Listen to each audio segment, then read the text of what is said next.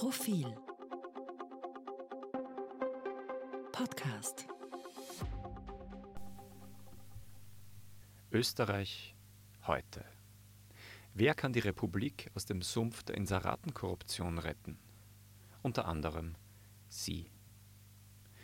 In unserer Republik werden Inserate von der öffentlichen Hand, Zitat, ohne konkretes Informationsbedürfnis, Zitat Ende, geschaltet. Und zwar, Zitat, in erheblichem Umfang. Zitat Ende. Und weil das ziemlich teuer kommt, läuft der ganze Vorgang, Zitat, entgegen den Interessen der Republik. Zitat Ende. Diesen dringenden Verdacht hegt die Wirtschafts- und Korruptionsstaatsanwaltschaft und beschreibt damit das, was in Österreich seit Jahren Inseratenkorruption genannt wird. Anders formuliert, Politiker kaufen mit dem Geld des Staates oder von Unternehmern in dessen Einflussbereich Inserate bei Medien, die sich ihrerseits mit positiver Berichterstattung über diese Politiker revanchieren. Am Donnerstag um 9 Uhr früh führten die Ermittlungsbehörden eine Hausdurchsuchung in den Räumlichkeiten der Geschäftsführung der Tageszeitung Heute durch. Verdacht? Siehe oben. Tatverdächtig sind unter anderem Eva Dichand, Geschäftsführerin und Herausgeberin von Heute, und auch ihr Ehemann, Krone-Herausgeber Christoph Dichand.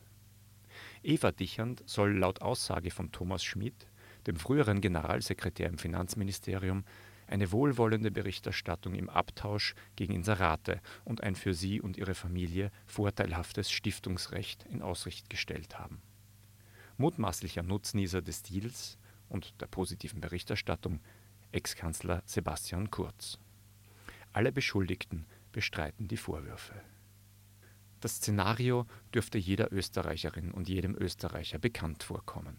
Richtig, die Vorwürfe in den laufenden Verfahren um das täglich erscheinende Druckerzeugnis Österreich von Wolfgang Fellner lauten ganz ähnlich. Auch in diesem Fall werden die Vorwürfe zurückgewiesen.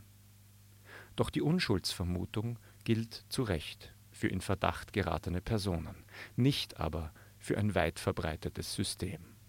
Niemand kann bestreiten, dass in Österreich Regierungsstellen abstrus hohe Summen für Inserate ausgeben und dass es lächerlich ist, dies mit einem Informationsbedürfnis zu rechtfertigen.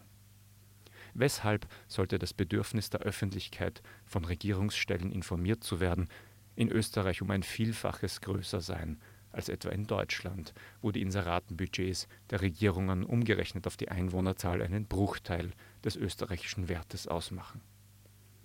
Mit den Inseraten krude Eigenwerbung zu machen, wurde 2012 durch das sogenannte Kopfverbot eingeschränkt, das untersagt, in Inseraten Politikerfotos zu verwenden.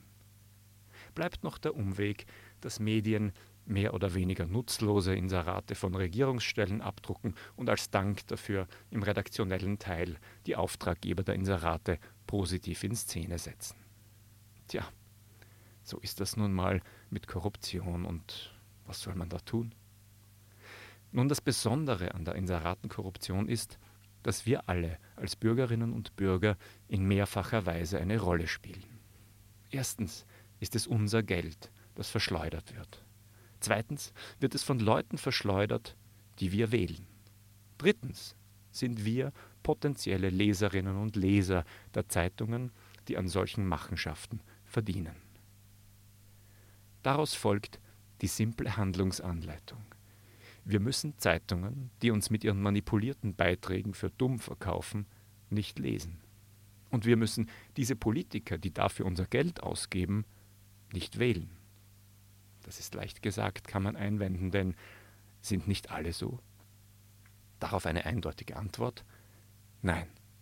Wer lesen kann, dem werden gekaufte Schönfärbereien neben großflächigen entgeltlichen Einschaltungen ins Auge springen. Machen wir ein Experiment. Blättern Sie durch mehrere Profilausgaben, notieren Sie Inserate der öffentlichen Hand und suchen Sie nach positiven Artikeln über die Auftraggeber. Schicken Sie Ihr Ergebnis bitte an treichler.robert.profil.at. Und die Politik? Die in dieser Woche von Medienministerin Susanne Raab eingebrachte Novelle zum Medientransparenzgesetz bringt Verbesserungen bei der Meldepflicht, lässt jedoch wesentliche Probleme unangetastet. Die Höhe der Inseratenbudgets und die Möglichkeit, dass die Entscheidung, in welchen Medien inseriert wird, in Ministerkabinetten getroffen wird. Dreistellige Millionenbeträge für Inserate der öffentlichen Hand sind nicht bloß Geldverschwendung, sondern auch eine gefährliche Manipulation der öffentlichen Meinung. Was im 19. Jahrhundert die Zensur war, ist heute die gekaufte Berichterstattung. Beides bewirkt im Ergebnis eine Irreführung der Öffentlichkeit. In einzelnen Fällen gelingt es der Justiz, auf gerichtlich verwertbare Indizien für Inseratenkorruption zu stoßen. Sichergestellte Chats zwischen Medienmachern und Mitarbeitern von Politikern oder Politikern. Ein Kronzeuge.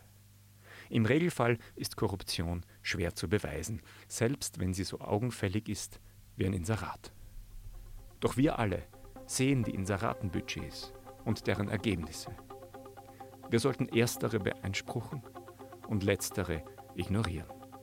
Mehr zum Thema auf Profil.at.